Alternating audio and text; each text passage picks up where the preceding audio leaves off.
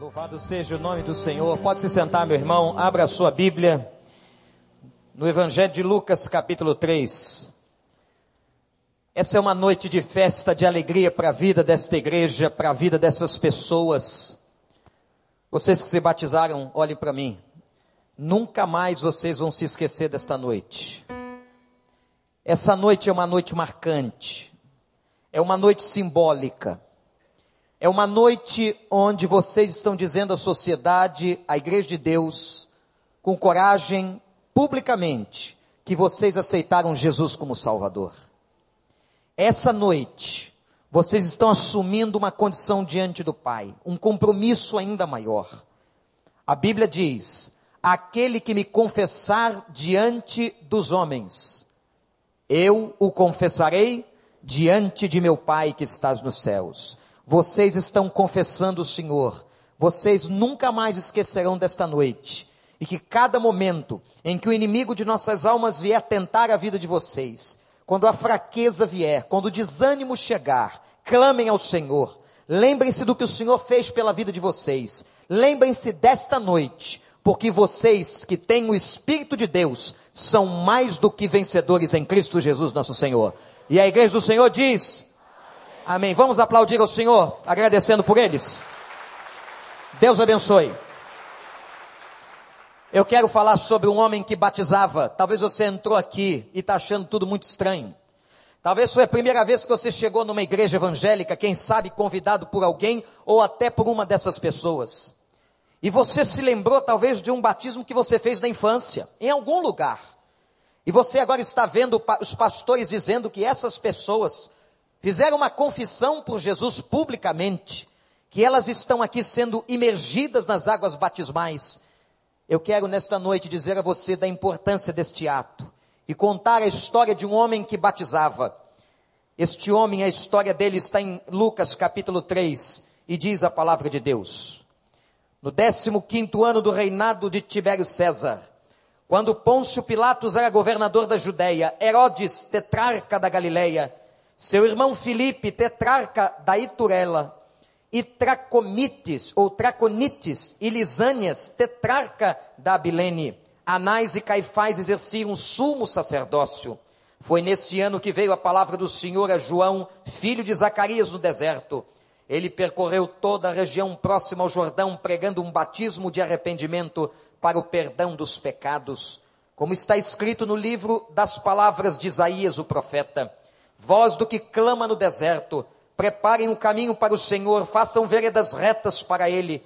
Todo vale será aterrado, todas as montanhas e colinas niveladas, as estradas tortuosas serão endireitadas e os caminhos acidentados aplainados diante do Pai de toda a humanidade. E você verá a salvação de Deus. João dizia às multidões que saíam para serem batizadas por ele: raça de víboras, quem lhes deu a ideia de fugir da ira que se aproxima. Deem frutos que mostrem o arrependimento. Não comecem a dizer a si mesmos: Abraão é nosso pai, pois eu lhes digo que destas pedras Abraão pode surgir filhos. O machado já está posto à raiz das árvores, e toda árvore que não der fruto, que não der bom fruto, será cortada e lançada ao fogo. O que devemos fazer então? perguntaram, perguntavam as multidões. João respondia: Quem tem duas túnicas, dê uma a quem não tem nenhuma. Quem tem comida, faça o mesmo.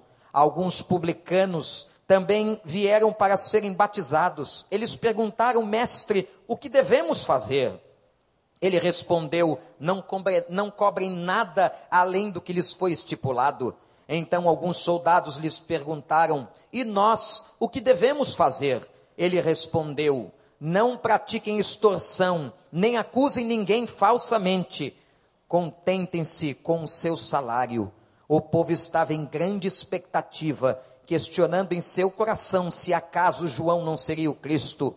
João respondeu a todos: Eu os batizo com água, mas virá alguém mais poderoso do que eu, tanto que não sou digno nem de desamarrar as correias das suas sandálias. Ele os batizará com o Espírito Santo e com fogo. Ele traz a pá em sua mão, a fim de limpar a eira e juntar o trigo em seu celeiro, mas queimará a palha com fogo que nunca se apagará. E com muitas outras palavras, João exortava o povo e lhe pregava as boas novas. Todavia, quando João repreendeu Herodes, o tetrarca, por causa de Herodias, mulher do próprio irmão de Herodes, e por todas as outras coisas más que ele tinha feito, Herodes acrescentou a todas elas a de colocar João na prisão. Que o Espírito de Deus nos abençoe. Meus irmãos, João o Batista, João o Batista, porque batizava, ganhou um nome, ganhou uma qualificação. A palavra batismo no Novo Testamento é imersão. O que acabamos de fazer aqui é um gesto simbólico de algo que já aconteceu na vida deles. O batismo, instituído pelo Senhor Jesus, é o apóstolo Paulo que vai dizer na sua teologia em Romanos capítulo 6, que quando uma pessoa está se submetendo ao batismo, ela está sendo deitada ou imergida nas águas como símbolo da sua morte para uma vida sem Cristo. E quando ela é levantada das águas, simboliza a sua ressurreição para uma nova vida em Cristo Jesus, nosso Senhor. Quando nós mergulhamos estas pessoas, imergimos estes irmãos e irmãs, depois eles já terem aceitado Jesus como Salvador, eles estão dizendo publicamente: Eu conheci o Senhor, eu tive uma experiência com o Senhor, eu quero o Senhor na minha vida, eu quero Jesus como dono do meu coração, eu quero Jesus como dono da minha história. Eles estão aqui publicamente declarando por livre e espontânea vontade que eles receberam Cristo como Salvador e que suas vidas agora estão nas mãos dele e eles viverão para ele e para a glória do nome dele. Aleluia! Mas apareceu João que batizava. Quem era este João? João era filho de um casal chamado Zacarias e Isabel. João, meus irmãos, era fruto de milagre. Sabe por quê? Porque este casal, avançado em idade, não tivera filhos. E já não criam mais nesta possibilidade. Que fato interessante. Talvez você tenha entrado aqui pensando em alguma coisa impossível para Deus fazer na sua vida, alguma coisa que talvez você não acredite mais que possa acontecer alguma coisa que você sonhou tanto e que hoje os anos se passaram e você não acredita mais, eu quero dizer uma coisa para você. Olha para o pastor agora, em nome de Jesus, o nosso Deus, o nosso Senhor, Ele pode todas as coisas. Para Deus nada é impossível e até um homem e uma mulher, no tardar da idade, puderam gerar um filho, como foi este tal de João Batista. Sabe por quê? O nosso Deus é poderoso e para Deus nada é impossível impossível. Repete essa frase comigo. Para Deus, nada é impossível. Se você crê, repete de novo. Para Deus. De novo, para Deus. Quando o anjo apareceu a Zacarias, disse: Você será pai.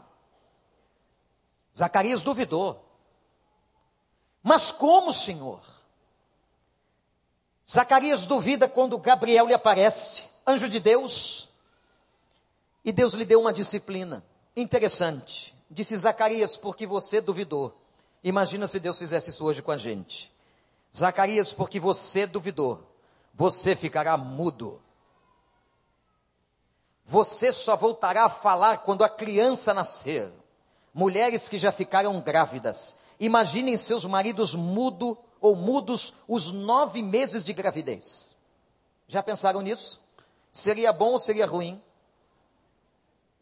Muitos maridos dizem que se fosse ao contrário seria maravilhoso. Não é verdade. Adoramos ouvir as vozes das nossas esposas. Não é? Quando vocês param de falar, a gente sente um vazio no coração. A gente sente uma tristeza, uma depressão, até uma opressão estranha. Continuem falando. A casa fica muito vazia sem vocês. Que lindo, não é? Ganhei um ponto essa noite. Zacarias, você não vai falar, porque duvidaste da promessa. nasceu o menino João, o nome foi dado por Deus, e uma promessa e um voto foi feito com aqueles pais, com Isabel e com Zacarias, e o voto era o seguinte: este menino não beberá vinho, este menino será consagrado. E João faz a opção de vida para a qual Deus o designou e vai para o deserto. E vai João viver no deserto. E sua dieta, meus irmãos, extremamente diferente. Eu não sei quantas pessoas aqui fazem dieta na vida. Mas imagina uma dieta em que haviam dois componentes lá no deserto: mel e gafanhoto frito. Nem frito era. Se fosse frito, ainda disfarçava. Você pensa que é brincadeira? Eu cheguei com um pastor na Tailândia e, meus irmãos, eu achava que era história. Diziam tantas coisas que a comida asiática e naquela região do mundo era diferente. De repente trouxeram uma bandeja cheia, lotada de gafanhotos, imensos, irmãos, imensos. E alguém disse assim, Pastor Wander, o senhor está aqui pela obra missionária? Eu disse, estou. Então o senhor vai ter que comer o gafanhoto. Eu disse, jamais. O bicho estava vivo. Como eu tinha um pastor comigo que era mais novo no ministério, pato novo sempre paga a diferença. Eu disse para ele, pastor Ribamar, meu amigo, prove você. Se você achar que o gafanhoto é bom, eu até me aventuro a experimentar. Ele pegou o gafanhoto pela parte de trás da cauda, o bichinho se mexia, as perninhas se movimentavam, sem mel, ele levantou o gafanhoto, abriu o bocão, que ele tem boca grande, e colocou o gafanhoto. Eu vi o bichinho descendo. Eu disse: Senhor, tenha misericórdia do gafanhoto. O gafanhoto morreu debaixo das dentadas poderosas daquele pastor.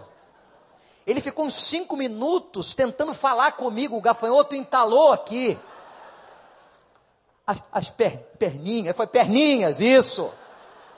Depois que desceu, ele queria água, água. E ele disse: e agora você vai comer? Eu falei: não sou louco, você está passando mal. Eu vou comer por quê? Você já fez, já cumpriu o papel missionário da igreja. Mas veio aquele prato. João Batista comia gafanhotos e bebia mel. Uma dieta diferente. Mas ali estava, meus irmãos, o exemplo de um homem separado, de um homem diferente, de um homem que não se encaixa nos nossos padrões de vida, nem de cultura, nem de sociedade, mas João, chamado Batista, João que batizava, era homem de Deus. Tanto era homem de Deus que foi chamado por Jesus como o profeta mais importante da história. Depois de Malaquias no Velho Testamento, houve um tempo de silêncio na profecia. Tanto é que algumas Bíblias que vocês têm, mais antigas, trazem três páginas em branco entre o Velho e o Novo Testamento. É uma simbologia que a editora faz para falar dos 300 ou um pouco mais de 300 anos do silêncio de Deus. Depois de Malaquias não houve profecia. O primeiro profeta que aparece depois dele então é João Batista, filho de Zacarias, filho de Isabel, a promessa do Senhor. E agora aparece o João, o Batista no deserto e ele começa a pregar.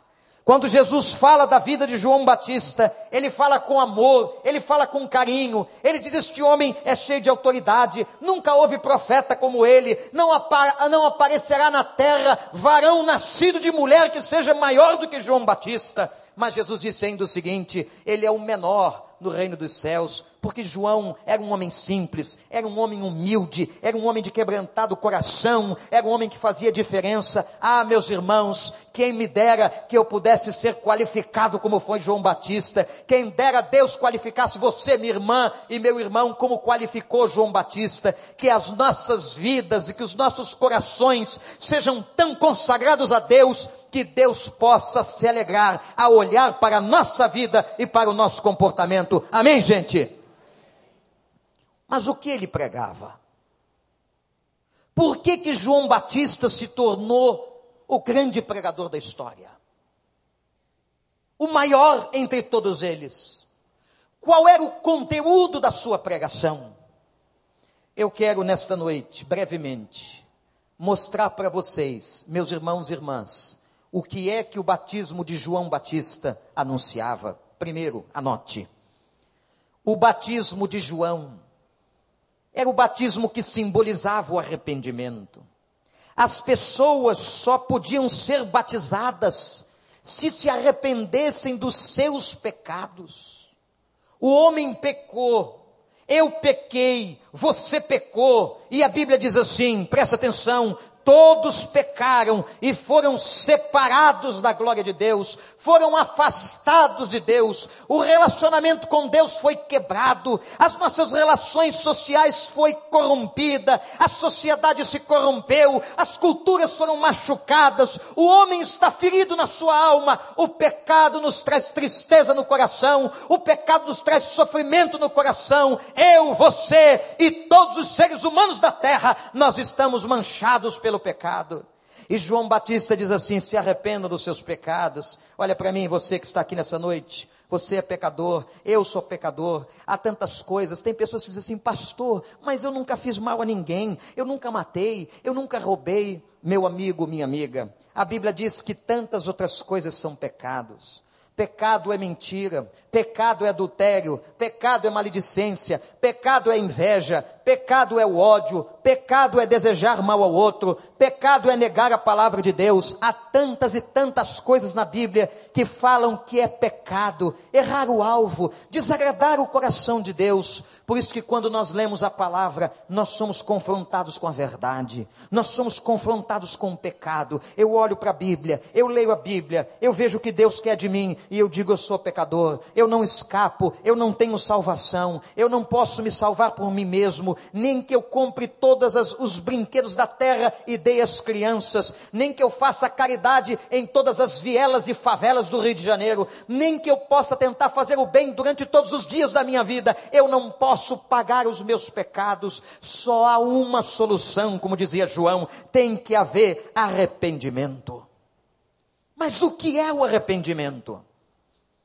Não confunda arrependimento com remorso.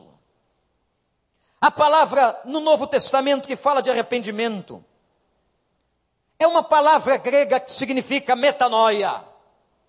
Metanoia, mude de direção. Uma pessoa arrependida está andando para cá, metanoia, ela começa a andar para outro lado. A pessoa troca de direção na sua vida. O pecador que se arrepende, ele muda de comportamento, ele muda os seus valores. O que aconteceu na vida dessas pessoas é muito sério, gente. Deus mexeu com os valores deles. Deus mexeu com a mente, com o coração. Deus mexeu com a história dessas pessoas. Nunca mais serão as mesmas, porque agora a Bíblia declara que o Espírito Santo de Deus habita o coração de cada um deles. Louvado seja o nome do Senhor. João Batista pregava: arrependei-vos dos seus pecados. Eu quero dizer a você que entrou aqui essa noite: se arrependa do seu pecado. Se arrependa da sua desobediência. Você também desagrada a Deus. Eu desagrado a Deus. Todos nós somos pecadores e nós temos que metanoia. Nós temos que mudar de direção. Nós temos que mudar de vida. Nós temos que mudar de valores. Nós temos que mudar de comportamento. A segunda coisa que a pregação de João Batista nos ensina a primeira é o arrependimento. E a segunda é que esse arrependimento gera frutos. Quando uma pessoa se arrepende na sua vida, e aqui está a diferença para o remorso. O remorso é uma experiência emocional. É uma experiência no campo da emoção do constrangimento. Eu me constranjo, eu me emociono porque fiz alguma coisa errada, mas é somente isto. Daqui a pouco eu estou refeito das emoções, porque a emoção passa. A emoção é efêmera. A emoção é instantânea.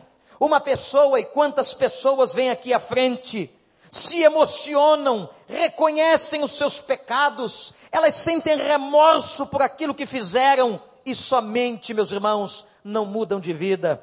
Mas a Bíblia diz que aquele que experimenta o genuíno arrependimento, ele vai dar frutos dignos de arrependimento, ele vai dar frutos na sua vida que mostram que ele mudou, que ele verdadeiramente se arrependeu.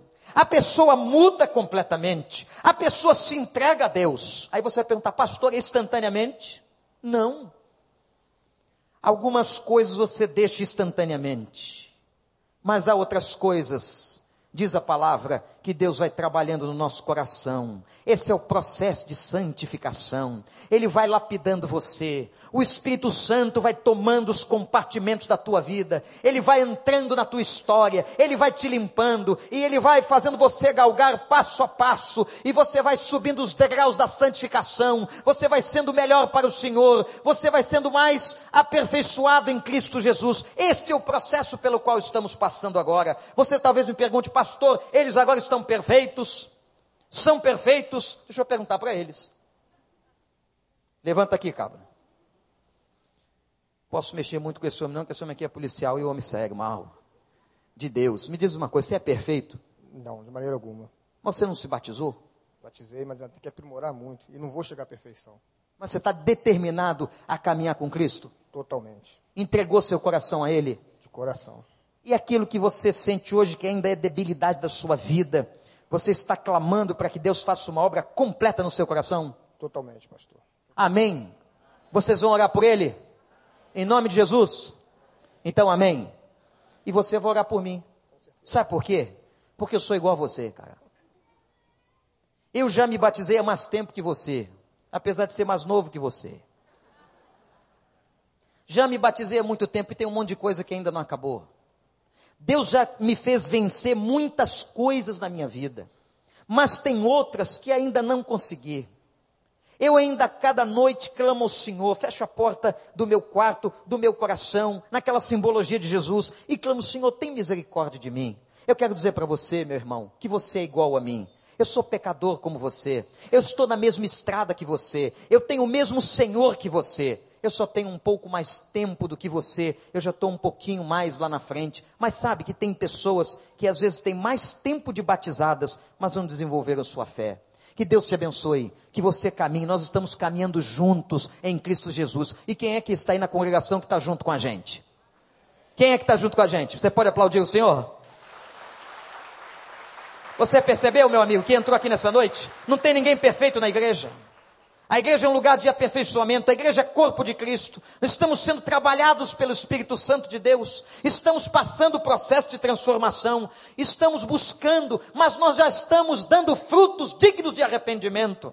A vida de uma pessoa transformada em Cristo, ela começa a aparecer. A Bíblia diz assim: aquele que roubava, não roube mais, aquele que adulterava, não adultere mais, aquele que mentia, não minta mais. Você agora não é mais servo do pecado, você é servo de Jesus. Entregue a cada cada dia os seus membros, a sua mente, o seu coração ao trono da graça, ao Senhor de nossas vidas, Cristo Jesus, o nosso Deus. Terceiro, a pregação de João Batista vai dizer, vamos recordar primeiro, que nós temos que nos arrepender. Segundo, o arrependimento gera frutos. Terceiro, que este arrependimento e essa experiência é maior do que qualquer religião. Atenção. Muita gente diz assim: eu tenho a minha religião. Eu não estou falando de religião. João Batista sabia profeticamente que estavam muitos ali criticando e dizendo: Eu sou filho de Abraão. Ser filho de Abraão para um judeu significava: Eu sou herdeiro da promessa. Eu fui circuncidado o oitavo dia, eu sou da linhagem judaica, eu sou filho de Abraão, eu sou filho de Deus. João Batista diz assim: não se engane, não se engane, porque a religião que você tem não te salva.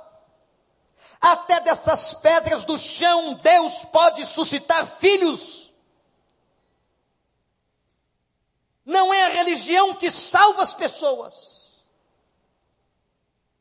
Mas o que salva as pessoas é a fé em Deus, em Cristo Jesus como nosso Senhor. Não se enganem. O que salva as pessoas é uma vida de comunhão e relacionamento com o Pai. Talvez alguns de vocês que estão aqui essa noite tenham religião desde que nasceu. A mãe ou o pai de vocês ensinaram vocês numa religião. Eu não estou falando da religião. Eu estou falando de experiência com Deus. Eu estou falando, irmãos, de uma coisa mais profunda.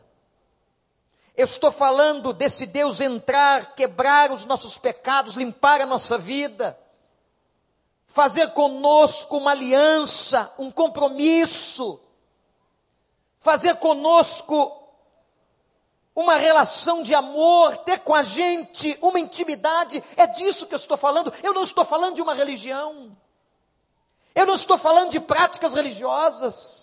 Eu não estou falando de ritos, eu não estou falando de simplesmente frequentar a igreja, eu não estou falando de ter uma Bíblia na sua casa, eu não estou perguntando se você sabe ou não sabe orar ou rezar, seja o que for, não é isso, eu estou falando de experiência com Deus.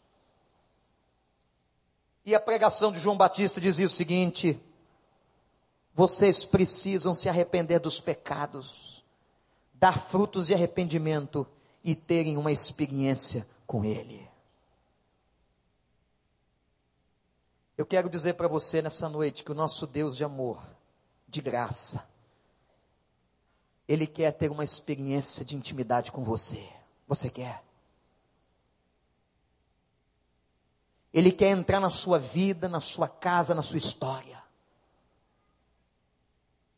Ele quer modificar o teu modo de viver. Quantas pessoas sofrendo. Você leu o jornal hoje. Você abriu a internet. Você leu a revista Veja ou qualquer outro periódico?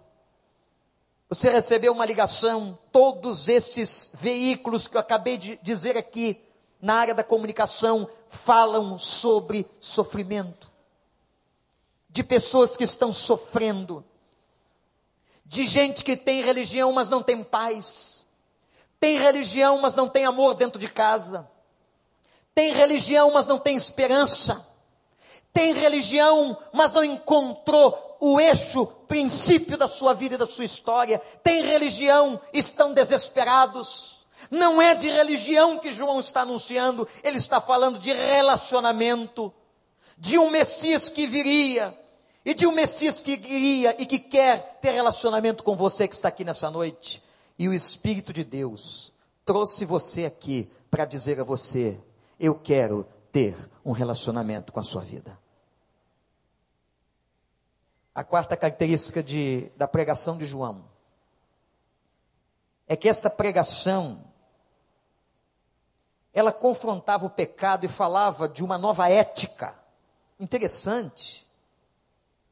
A pregação de João falava de uma nova ética. Nós estamos num país onde o nosso problema hoje é ético. Estamos numa crise de moralidade grave. Já foram cinco ministros derrubados depois que a nova presidenta da República assumiu. E todos eles com suspeita de corrupção. Uma sociedade que está vivendo uma crise moral. A pregação de João Batista, ela era confrontante e ética. Se você que pensa, meu irmão, minha irmã, olhe para mim, que você vai conseguir seguir a Jesus sem que haja uma transformação ética na sua vida, você está absolutamente enganado. O Evangelho pede de nós uma transformação. Quando João está pregando o batismo de arrependimento, quando ele está dizendo que o arrependimento gera frutos, quando ele está afirmando que Deus quer um relacionamento com eles, o texto declara que a multidão começou a perguntar: então, então, João, o que que nós vamos fazer? E ele começa a dizer: repartam as túnicas. Você que tem duas, olha que lição a nós, nós que somos egoístas, avarentos, gostamos de acumular, gostamos de ter, gostamos de riqueza, é do humano, é da fraqueza humana, é do pecado humano. João começa a confrontar e começa a dizer o seguinte: vocês que têm duas túnicas, entreguem uma e fiquem com a outra. Vocês que têm uma mesa farta, repartam o pão. repartam a vida. Ele começa a falar de uma ação social dos arrependidos, de uma ação comunitária da igreja, de uma ação poderosa no mundo.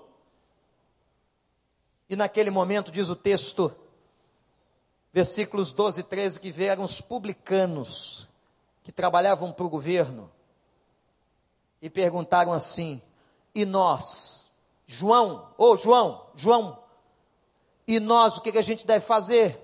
Vocês que trabalham para o governo, não cobrem das pessoas mais do que devem cobrar. Esse era João. Esse era aquele que foi chamado por Jesus o maior profeta, o maior pregador, o mais eloquente, o mais confrontante, sem medo, determinado, falando de valores éticos, vocês publicanos que trabalham para o Estado, que são servos do Estado, não cobrem das pessoas mais do que elas devem. Lembra de Zaqueu?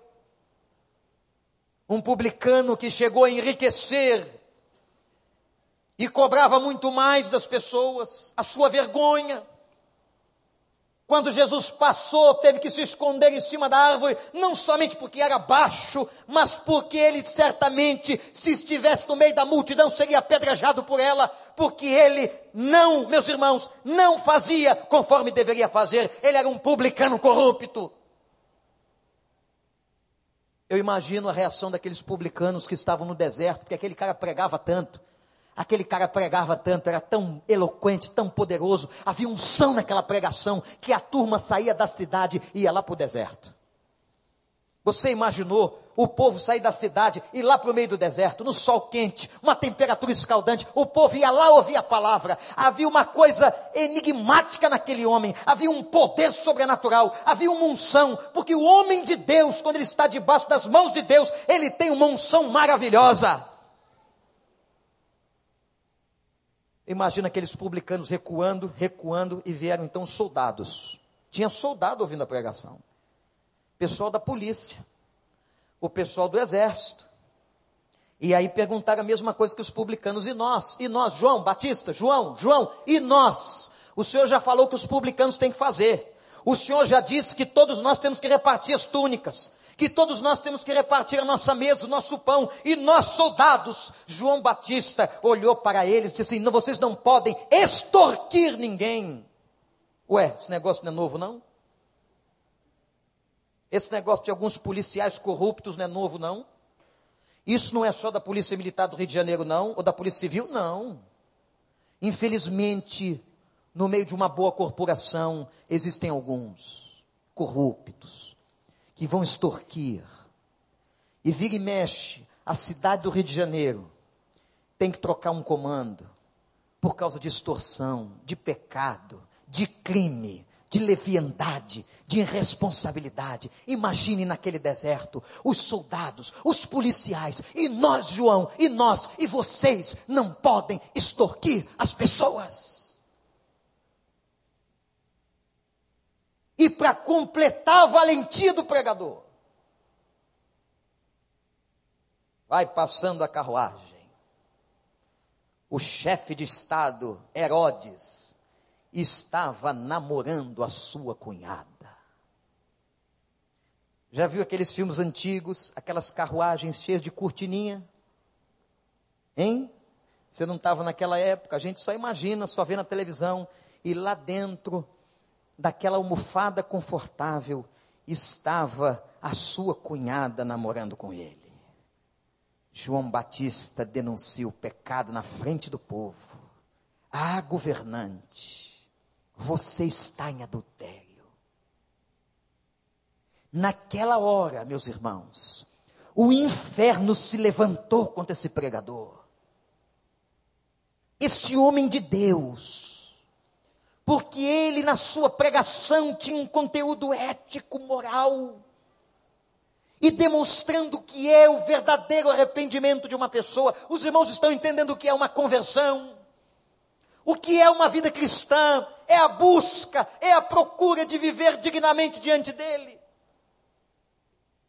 É não extorquir mais, é andar dignamente, é viver profissionalmente de maneira correta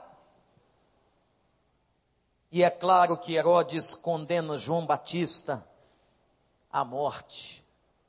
Mas aquele pregador, que depois foi levado à prisão, tem um, um último acontecimento e o mais importante da sua vida. Não me parece que este homem, na sua juventude, teve muita oportunidade de brincar, talvez com seu primo de segundo grau. E sabem quem era o primo dele? Jesus. Primos normalmente brincam um com outro, competem um com o outro.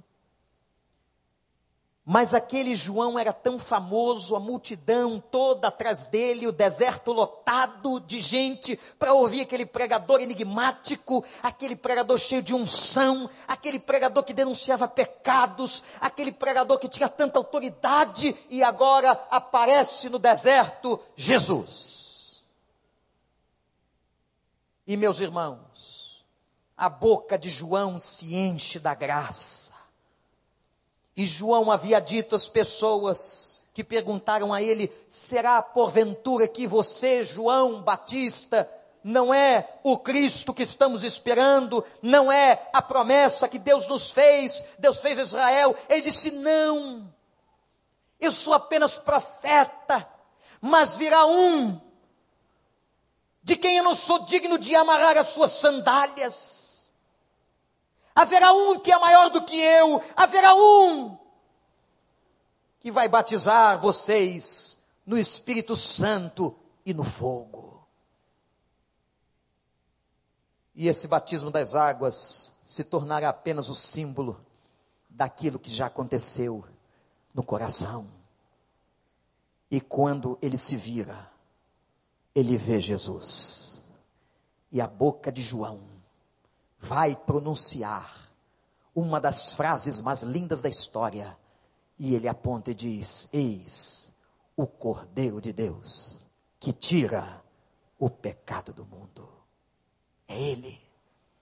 É dele que eu falava. É dele e por ele que eu pregava. É sobre ele que eu profetizava.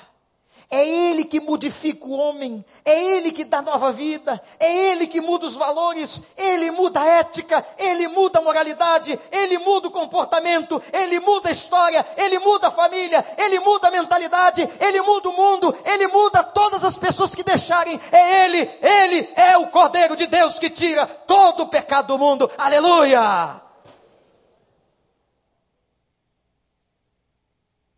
E quando vê Jesus ele se abaixa. E Jesus diz assim: João, deixa cumprir só a lei. E depois esse mesmo Jesus se submete a ser batizado. Jesus se batizou.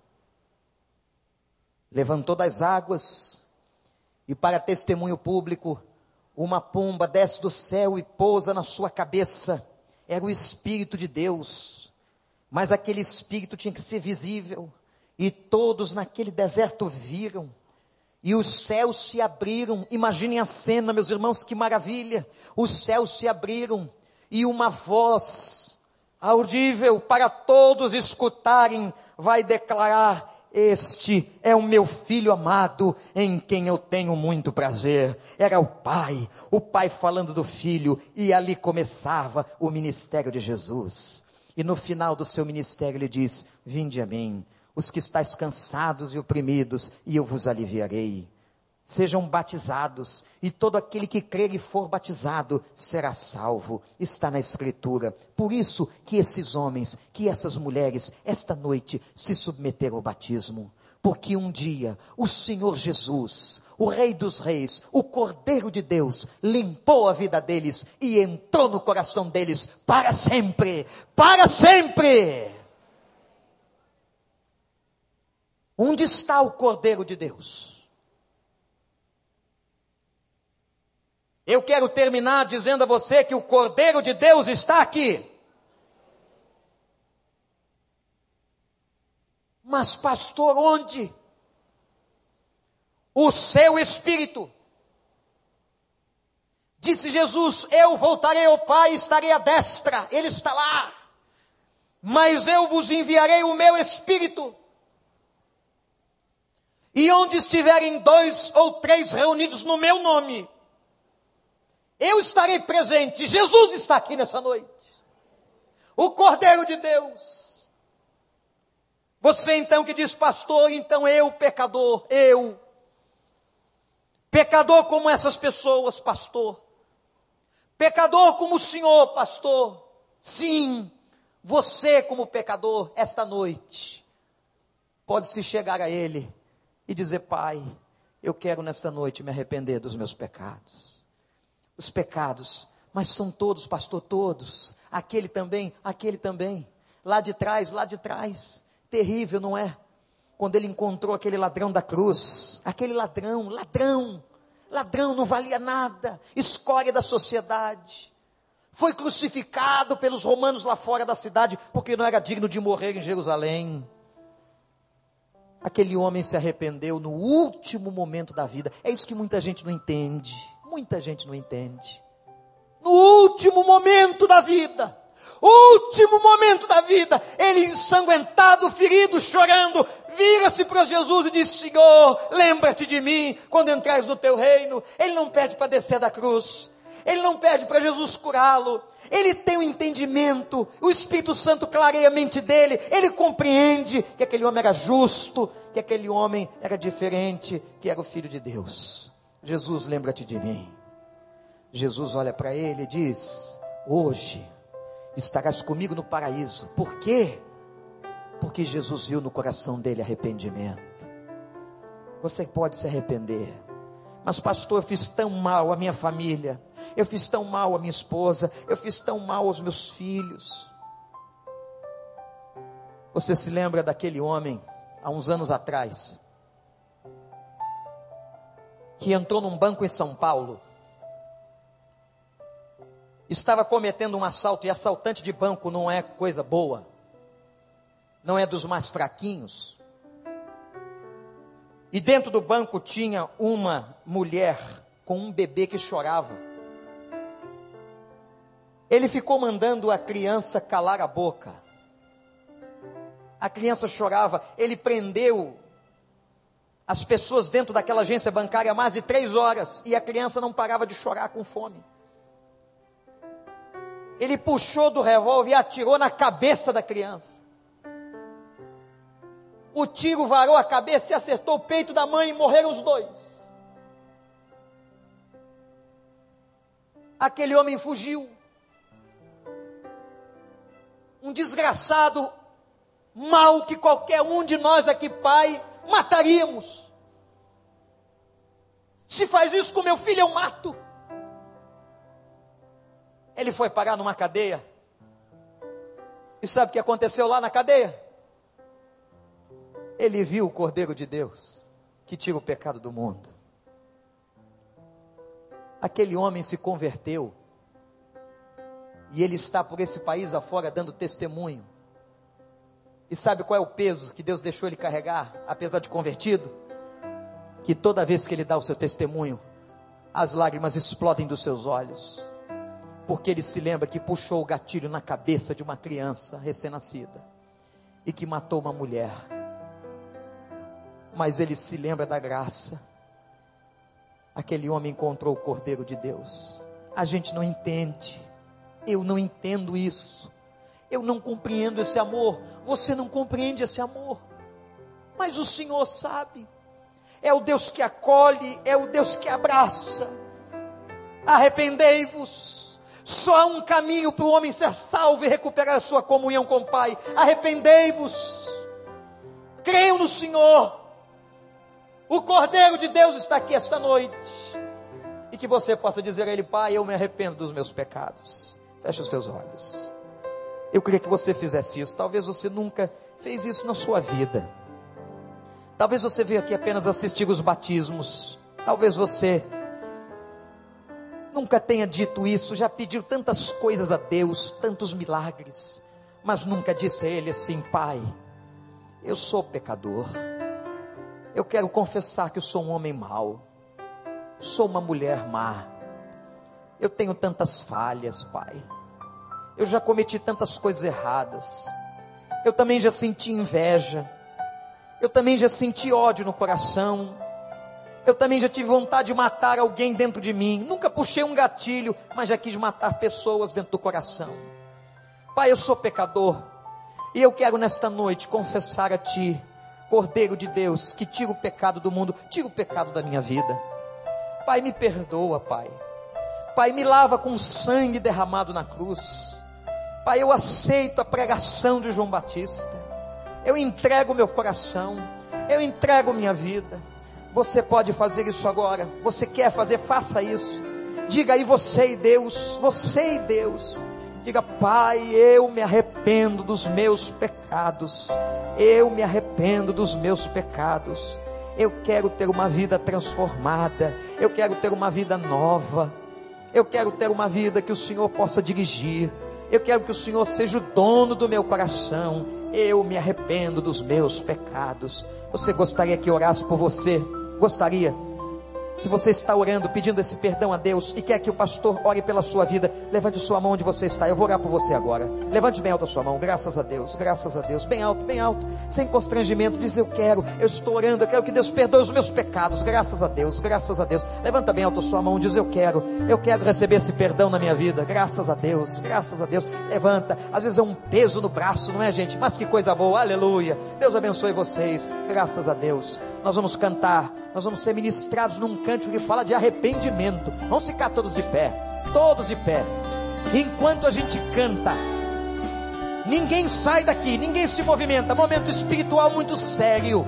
Eu vou pedir que todos que levantaram suas mãos venham aqui, os pastores vão orar por você. Saia de onde você estiver lá nos fundos, aquele povo todo, aqui na frente, aqui à direita, ali, lá nos fundos, venham de onde vocês estiverem, você que levantou a sua mão, você que disse eu quero confessar a Deus os meus pecados, Ele sabe quais são, vem aqui e você vai receber do Senhor esta oração, e eu tenho convicção que Deus vai entrar na sua vida. Vamos cantar, vem, graças a Deus.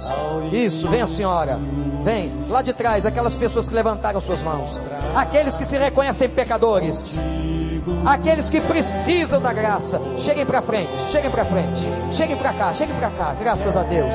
Aleluia. Vem. Que coisa boa. Todos nós um dia temos que fazer isso. Todos nós. Vem. Vem, onde você estiver. Vem. Aleluia. Você quer dizer isso, Pai? Eu preciso do teu perdão. Os conselheiros, cheguem para cá. Abraça essas pessoas os conselheiros, pastores, líderes. Pode vir. Está faltando você. Vem correndo. Você quer dizer nessa noite: Eu me arrependo, Senhor. Eu quero voltar. Eu quero voltar a ter comunhão com o Senhor. Deus abençoe esse rapaz. Alguém com ele aqui, por gentileza. Alguém com ele aqui. Isso. Eu quero. Eu quero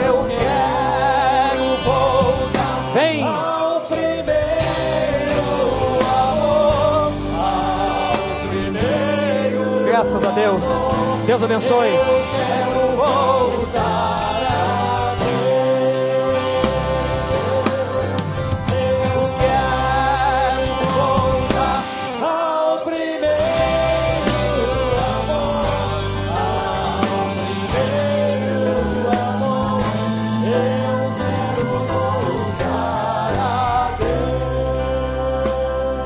Antes de nós terminarmos e orarmos, eu quero dizer uma coisa para você. A gente tem coragem de tanta coisa nessa vida. Tem coragem de fazer tantos pedidos a Deus, de querer milagres, de pedir prosperidade. Mas se você um dia não fizer isso e dizer, disser a Deus, Pai, eu me arrependo dos meus pecados, eu entrego minha vida ao Senhor, você não tem salvação. É só Ele. Faça isso, tenha esta coragem. Reconheça que você é pecador, eu sou pecador. Muitos de nós já fizeram isso aqui, muitos de nós, mas talvez você nunca tenha feito. Lembre-se do que eu disse: aquele que confessa Jesus publicamente, Jesus o confessa diante do Pai. Vem agora, eu sei que você quer vir.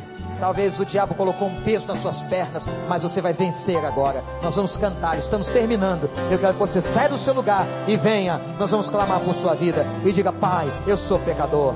Eu confesso que sou pecador e que preciso do Senhor. Graças a Deus. Aleluia. Pode vir. Pode vir de onde você estiver. Louvado seja o nome do Senhor. Vou pedir para os pastores virem aqui. Nós vamos orar. Vem. Está faltando você. Está faltando você. Deus abençoe essa senhora. Deus abençoe. Uma irmã com essa senhora, por gentileza. Aleluia. Vou regressar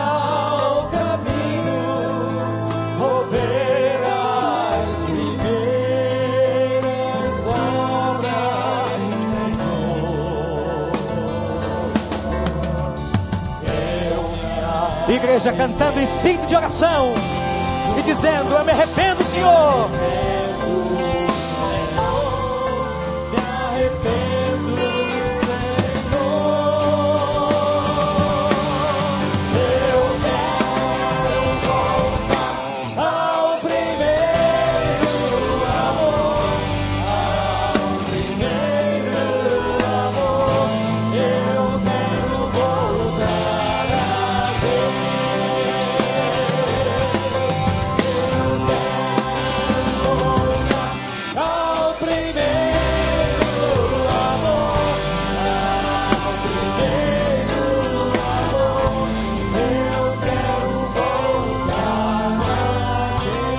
Estenda sua mão para cá.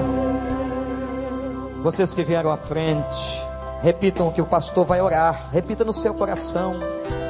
Pai de amor, obrigado por essa noite. Essas pessoas se reconhecem como pecadoras. Que coisa linda, Pai. Reconhecem as suas fragilidades. Pai, quantos erros cometeram na vida, como nós também. Mas graças a Deus que nós temos a esperança em Cristo Jesus. O Cordeiro de Deus que tira o pecado do mundo está nesse templo esta noite. O seu Espírito está entre nós, Pai. E eu te suplico agora, Pai, traz com teu sangue a purificação dessas vidas. Como diz o salmista, bem-aventurado o homem cujo pecado é perdoado e a transgressão é coberta. Que haja perdão nesta hora em nome de Jesus. Que eles se sintam leves. Que eles se sintam tomados e abraçados pelo Senhor. Que o teu Espírito Santo sussurre nos seus ouvidos: Você é meu. Eu te perdoo. Você agora está salvo. Oh Deus de graça e que através deles a família deles seja transformada, Pai. Pai, que haja uma revolução, que um dia também nós os vejamos nas águas batismais. Ó oh, Deus abençoa, derrama graça e muito obrigado pela colheita dessa noite. Obrigado pela festa dessa noite, que só o Senhor pode fazer isso. Nós te entregamos essas pessoas, nós as consagramos na tua presença em nome dele, o Cordeiro de Deus, Jesus que tira o pecado do mundo. Amém.